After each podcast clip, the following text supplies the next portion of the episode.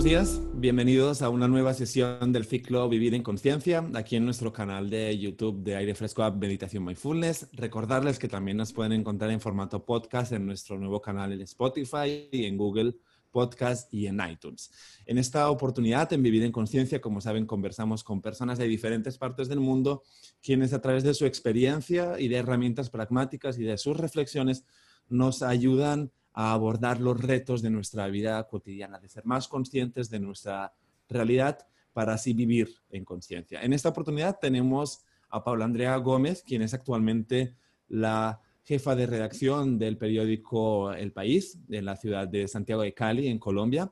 Ella es además profesora del taller de periodismo con visión de género y está estudiando además en este momento en la Universidad Internacional de Valencia una maestría sobre también uh, violencia de género. Paola, bienvenida, muchísimas gracias por aceptar la invitación. Buenos días, muchas gracias Raúl por la invitación. Uh, Paola, hace ya unos años hacia, hacia aquí que hablamos de la era del periodismo feminista, que se celebran congresos de periodismo feminista, que hay organizaciones, por ejemplo, como LATFEM, eh, con sede en Argentina, que le apuesta al periodismo con visión de, de género. Uh, en muchos medios de comunicación han salido uh, en estos últimos años también uh, noticias en referencia a cómo podemos intervenir en las estructuras del machismo estructural, cultural de nuestras sociedades desde la comunicación. Exactamente qué es para Paula y qué es el feminismo, el periodismo feminista, mejor dicho. Bueno, yo creo que es un periodismo que está al servicio de la humanidad, que ha comprendido que el mundo ha cambiado, que las estructuras eh, patriarcales que históricamente han tenido influencia en todo, el, en todo el manejo de la sociedad y de las relaciones entre la humanidad, pues han venido cambiando. Ya hay una apertura mental, hay una forma de ver distinto el mundo y en ello el periodismo tiene una responsabilidad muy grande, porque el periodismo eh, tiene que visibilizar el total de la sociedad, el total de la humanidad, y no solo el 50%, que es el que ha figurado, el que ha salido siempre o el que ha contado la historia. Eh, entonces es un periodismo, sobre todo un periodismo que está comprometido con los derechos humanos, que está comprometido con la dignidad, con entender la dignidad de, de, de, de la mujer, del hombre, y que cuenta más allá de lo, de lo normal. O sea, que hay una figura muy bonita que usamos y es de mirar el mundo con los ojos, con, las, con las gafas violeta, porque te permite ver lo que antes creías que estaba normal, porque era normalizado, con las gafas entiendes que no está bien. Entonces, si yo eh, conozco mujeres expertas en distintas áreas que pueden alimentar mis reportajes, pues las busco también y las entrevisto. Eh, eh, entiendo el tema de la violencia de género, lo entiendo como un tema estructural y no como una nota de crónica roja. entiendo también que los estereotipos han hecho mucho daño dentro de la publicidad y dentro de, la, de los medios de comunicación y es otra de las banderas que tengo que eh, empezar a desmontar y trabajar un poco para que las mujeres no sean vistas solamente como mujeres, eh, como bellas, que no está mal, que, eso hay que tenerlo muy claro que no está mal, sino que también son eh, científicas, también son bailarinas, también son un montón de cosas que nos han resentido a unos roles, pero que hay que tener la apertura y ahí es donde el periodismo juega un papel muy importante. Si le ponemos ahora ese apellido, periodismo feminista, damos por sobreentendido que antes el periodismo no era feminista, es decir, no buscaba un, uh, dignificar la posición de la mujer o no era consciente de los problemas y los retos a los que se enfrenta ese 50% de la población, ¿cierto? Así es. Yo creo que sí, Raúl, aunque esa palabra de feminista, sobre todo te cuento acá en Colombia, pues a veces como que causa un miedo horrible y entonces es eh, terminan siendo las feminazis y las enemigas del hombre, las odiadoras de hombres. Esto es una cosa pues como una secta. Yo creo que es el término malentendido, ¿no? El término que han querido mal utilizar a la parte más reaccionaria de la población, la parte más retrógrada, si me permites la expresión, que ha querido también criminalizar ese término e incluso ponerlo en el mismo nivel que el machismo, cuando el feminismo no es el machismo a la inversa. El feminismo es precisamente uh, la, contra del machismo, pero no es ir en contra de los hombres.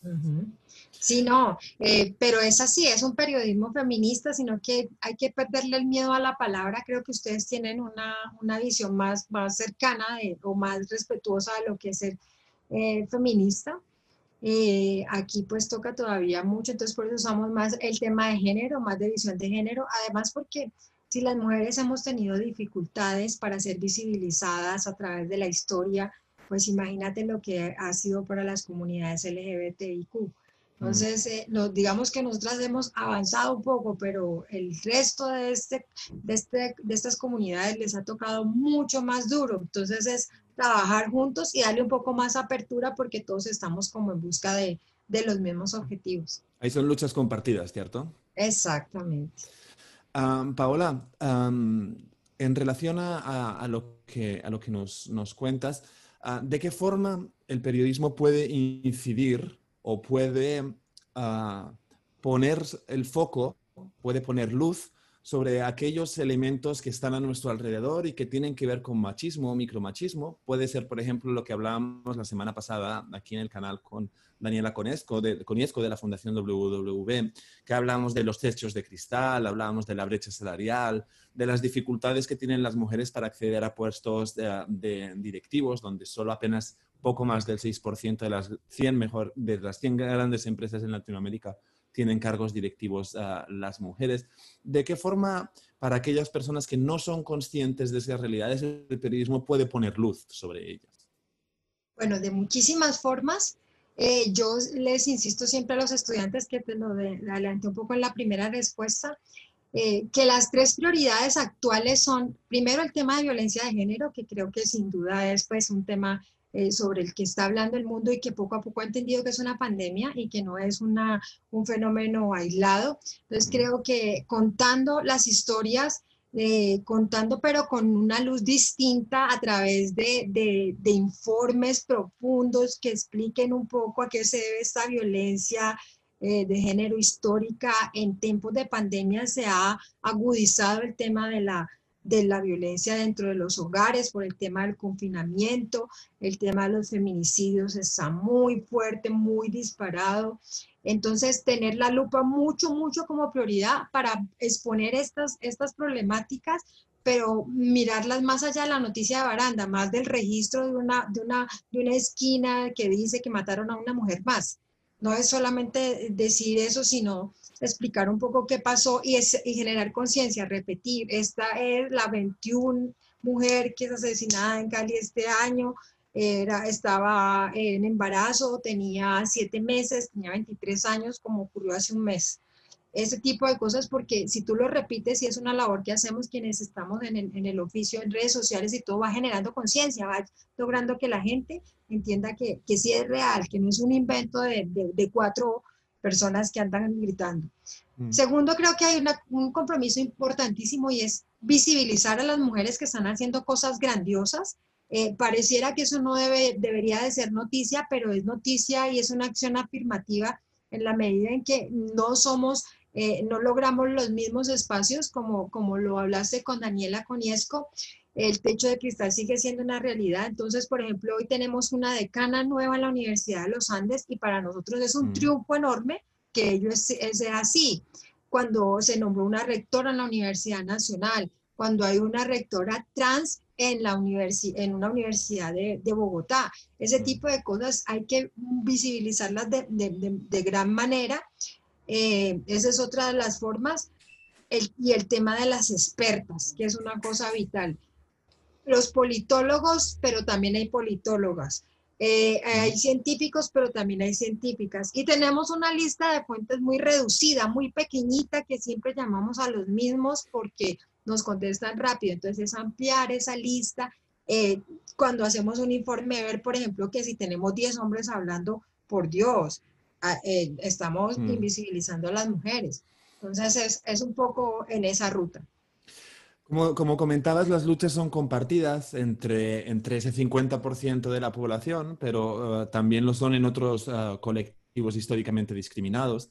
ah, como pueden ser la población LGBTI. Por ejemplo, hace, hace apenas unos días conocíamos la noticia en Colombia, pero se repiten en muchos países del área latinoamericana y lamentablemente también en otras regiones del mundo, de ese chico de 17 años en La Guajira, si mal no recuerdo, quien, quien em, le, amputaron un brazo por su, por su condición, no de género en este caso, sino por su condición de orientación sexual.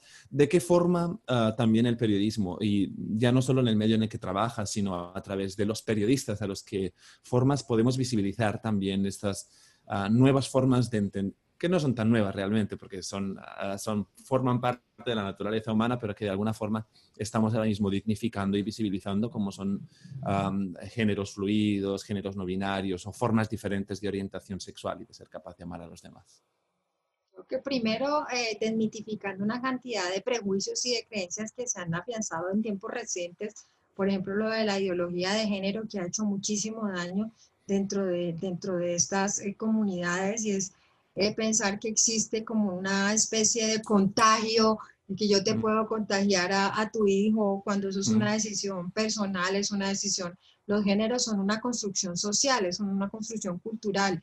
Entonces no, no, no vienen eh, de la genética de los seres humanos, sino que los van desarrollando a medida que, que, va transcurriendo la vida. Entonces creo que eso es muy importante, desmontando esos prejuicios que hace muchísimo daño, la mirada con la que tú eh, eh, tienes para, para el respeto, porque yo es una cosa en la que insisto mucho y es, no puedes contar el mundo de una manera distinta si tú no lo ves así, o sea, si yo, mm. no, no, es una cuestión de, de, de, que yo soy un periodista feminista, sino que es que yo soy feminista de verdad y creo en esto. No hay mm. ninguna otra manera de que lo cuente si no lo creo. Entonces, si yo salgo a la calle y me burlo de, de la persona eh, trans que está parada en una esquina y después voy a escribir sobre sus derechos, pues no tiene sentido. ¿sí? Mm. Entonces es como, como entender que no es un momento, sino una forma de vida, de respeto, porque es que esto no se trata de, de un capricho, sino de respeto.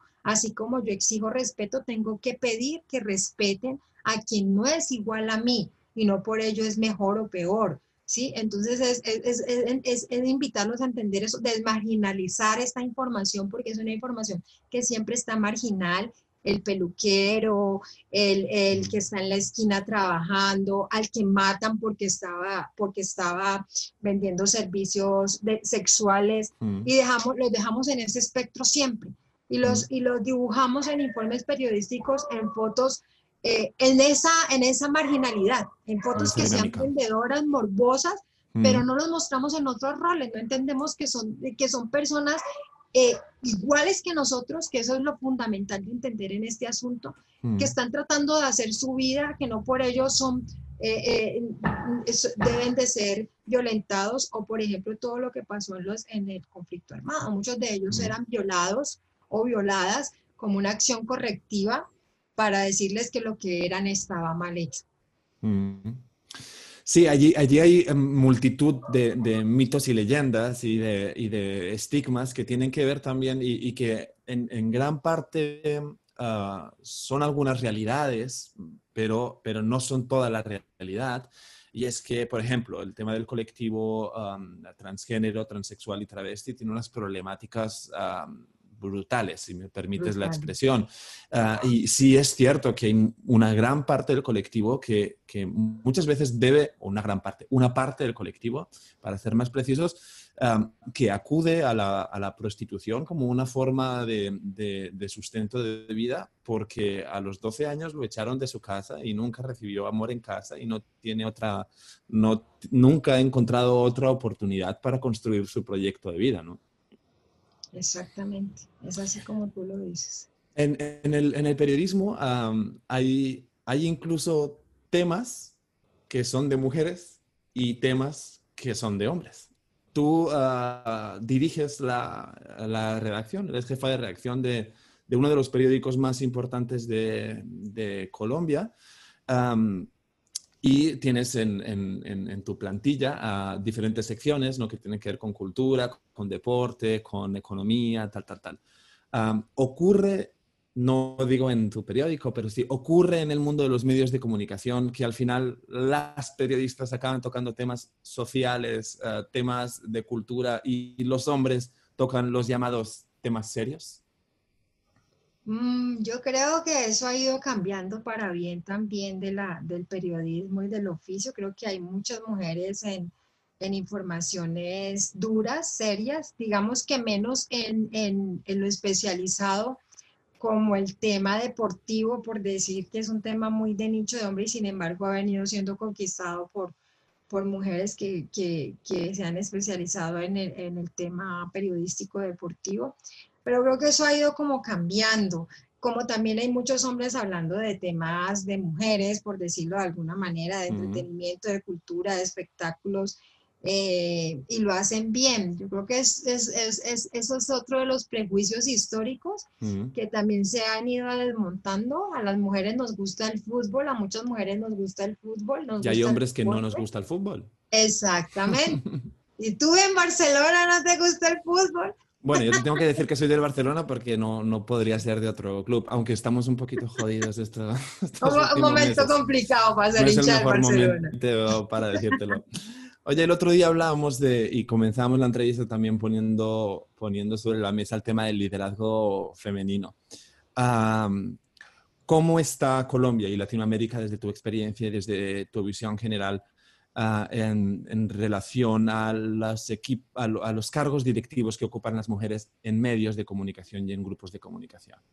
Pues eh, voy a hablar primero del caso de Colombia. Incluso a principios de año fue noticia que coincidieron muchas directoras, mujeres, en prensa escrita, sobre todo en medios de comunicación de prensa, en el Heraldo, en el País, en Vanguardia, eh, pues que en el colombiano, que también es una mujer la que está dirigiendo. O sea, son los medios, muchos de los medios insignia están en, en dirección femenina.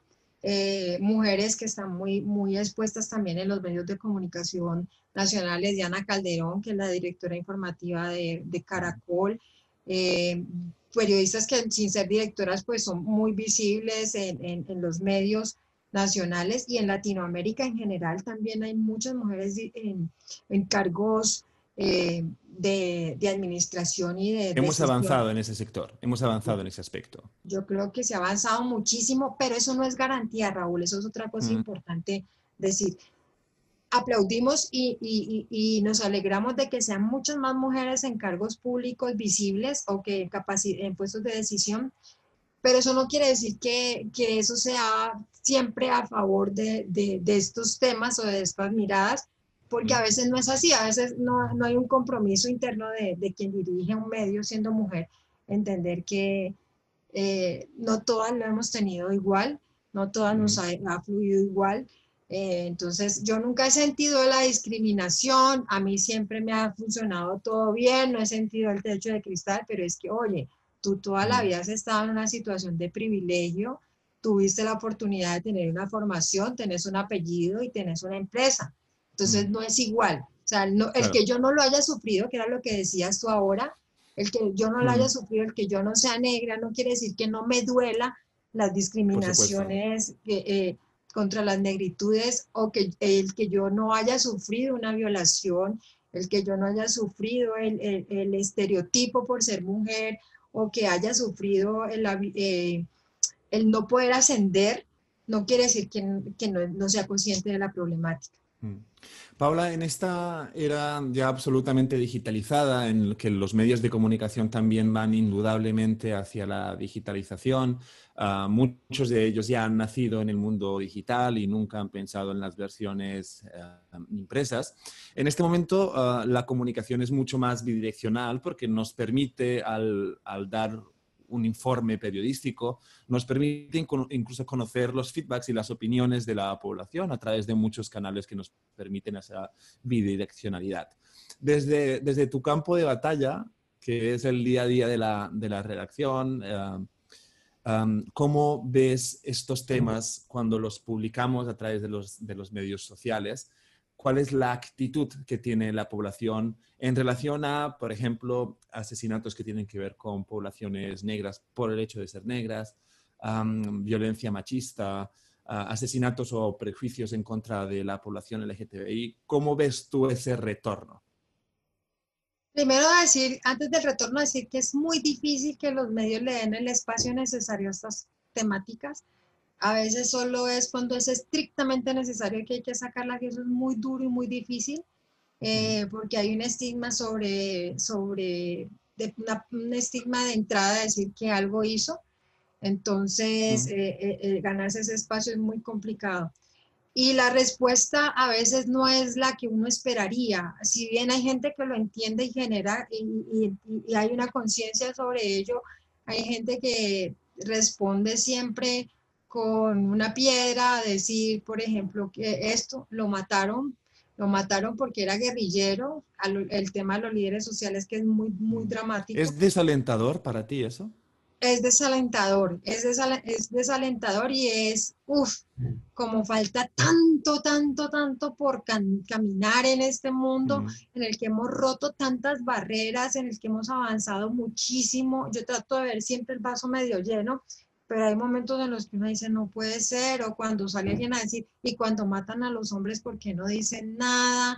Eh, porque ese término del feminicidio se lo inventaron las feminazis, o sea, hay una, una, falta de, de, comprender que no es que cuando a una mujer la matan por ser mujer, solo por su condición de ser mujer, porque es una propiedad de o es eh, o no hizo lo que yo quise mm. o no me respetó, es distinto a cuando hay un que ninguna muerte es, es válida, pero es distinto a cuando se le asesina por otro tipo de situaciones. Uno no puede mm. ser ciego a esa realidad. ¿De qué forma, Paola, tus estudiantes hombres ah, pueden ser partícipes y son partícipes de estos procesos que tú intentas inculcar en tu labor formativa? Tengo muy poquitos hombres siempre, eh, para ser franco. Este en este curso tengo cuatro de 25. Normalmente tengo ese promedio. Eh, pero entran con una convicción porque siempre digo esto, Raúl, no sé cuántos años tienes tú. 32. Eh, ¿Cuántos? 32. Ah, no, tú estás bien. Porque siempre pienso que las mayores de 40 tenemos una raya de nacimiento que nos cuesta mucho ir borrando poquito a poco, porque es desaprender un montón de cosas que venían eh, eh, en el disco duro y que nos fuimos pensando en el, en, el tiempo. Eh, hay que construir un montón de aprendizajes que nos hicieron mucho daño. En cambio, ustedes, la gente más joven, viene más fresca, más open mind, están mm. comprometidos con el medio ambiente, con los derechos humanos, entienden el tema de género muy, muy bien. Entonces hay mucho más, es más fácil trabajar. Entonces, el, que se matricula en mi, en mi clase sabe que, de, qué, de qué estamos hablando y por qué vale la pena. Y en mm. general en la redacción del diario El País, que hay muchos hombres, algunos les causa recelo el asunto, pero muchos lo han entendido poquito a poco lo han entendido, entonces sacan más mujeres y cuando hablan de mujeres, ah, hacen como alegría, o sea, uno siente aliados valiosos. Allí creo que eso es fundamental porque eh, no es una lucha, no es una guerra de sexo, sino eh, es, es en, caminar juntos. Siempre insisto en que esto pues de que el hombre, detrás de un gran hombre hay una gran mujer que nos hizo también mucho daño. No, al lado de un hombre hay una mujer construyendo de la mano y así se pueden hacer muchísimas cosas que impacten con, con mayor fuerza a la sociedad. ¿Existe actualmente una sensibilidad por parte de las facultades de comunicación y periodismo de tener ese enfoque diferencial con respecto a las problemáticas que ocurren en relación a las mujeres y a este tipo de colectivos? Creo que hay algunos esfuerzos, eh, pero no los suficientes. Creo que este, por ejemplo, esta cátedra la sé que hay en, en Bogotá y otra universidad, pero no es como, por ejemplo, en mi caso yo la ofrecí, pues yo ya había sido profesora del, del, área, entonces, mira, yo tengo esta cátedra, yo estoy trabajando en esto hace un tiempo y, me copiaron en el programa por fortuna. Pero creo que falta muchísimo más. Especializaciones, por ejemplo, quienes queremos estudiar sobre el tema, tenemos que buscarlas afuera. Aquí hay solo una en Bogotá y es muy costosa, muy inaccesible. Eh, entonces, y es presencial. Entonces, sí creo que falta generar y no deberían de ser eh, que siempre lo digo, no debería de ser una electiva. Creo que todas las universidades deberían de estar trabajando este tema en sus, en sus en sus obligatorias, en sus cátedras obligatorias, porque es una cuestión de conciencia. Paola, ah, muchísimas gracias por aceptar la invitación, por tener esta conversación. Me encantaría terminar con una pregunta ah, también, que es que forma parte de nuestra responsabilidad como consumidores decidir qué medios de comunicación, en qué medios de comunicación nos informamos. Y de la misma forma que ah, cuando vemos una mentira flagrante en un medio de comunicación que intenta manipular algún tipo de información, porque se dan algunos casos, decidimos dejar de consumir ese medio de comunicación. También forma parte entonces de nuestra responsabilidad buscar aquellos medios que de alguna forma ah, pongan en valor o tengan ese enfoque que para nosotros es importante. ¿De qué, de qué manera crees que las personas individuales, Ah, yo y el común de los mortales, podemos fijarnos en la forma en la que un medio de comunicación trata una noticia específica sobre este, sobre este aspecto para, para saber que realmente es un medio que es sensible a eso. Muy, muy interesante la, la, pregunta. Voy a tratar de tener una respuesta afortunada para ella.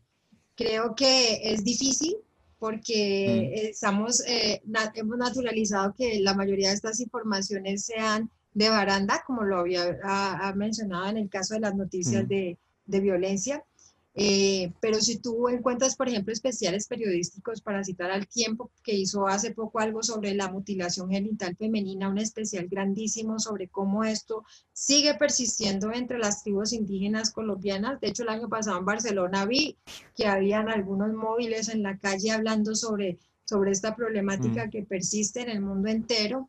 Eh, es ver el fenómeno, cuando usted encuentra un medio que trata el tema más a profundidad, que no lo deja solo en un registro, si bien hay días en que solo podemos registrar, pero hay días en los que podemos dar luces, hay días en los que podemos hablar, por ejemplo, de un fenómeno como eh, el feminismo por sicariato, que es una cosa que, de la que están hablando ahora las, mm. las eh, organizaciones colectivas de mujeres, que, que hable sobre cómo es, el, difícil la vida de un, de un, trans o qué ha pasado, cómo ha avanzado a raíz de, de, hace poco de la celebración del Día del Orgullo Gay a finales de junio, eh, cómo han avanzado estas comunidades en su ciudad, eh, en lo político, en lo social, en la salud, en la educación, que brinde más herramientas, que mire más allá de lo evidente y, y, y que contribuya siempre con recomendaciones, consejos, eh, teléfonos, dónde asistir, a dónde pedir ayuda, que siempre ofrezca más allá de lo, de lo mm. evidente.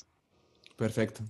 Paula, nada más ah, invitar a los alumnos de la Universidad Autónoma, hombres, a que se apunten a tu taller también, que también es tarea nuestra estar en la lucha con ellas, igual que lo estamos con, otros, con, otros, ah, con otras causas que, que nos mueven el piso, como dicen en Colombia. Así que Paola, muchísimas gracias.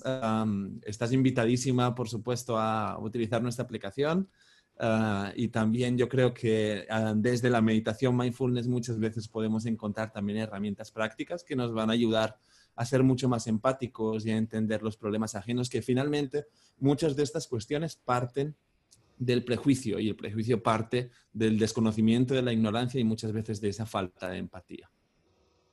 Creo que es ahí empatía. Para terminar, solo decirte, Raúl, muchas gracias por la invitación, por el espacio. Creo que el tema es totalmente afín a la aplicación.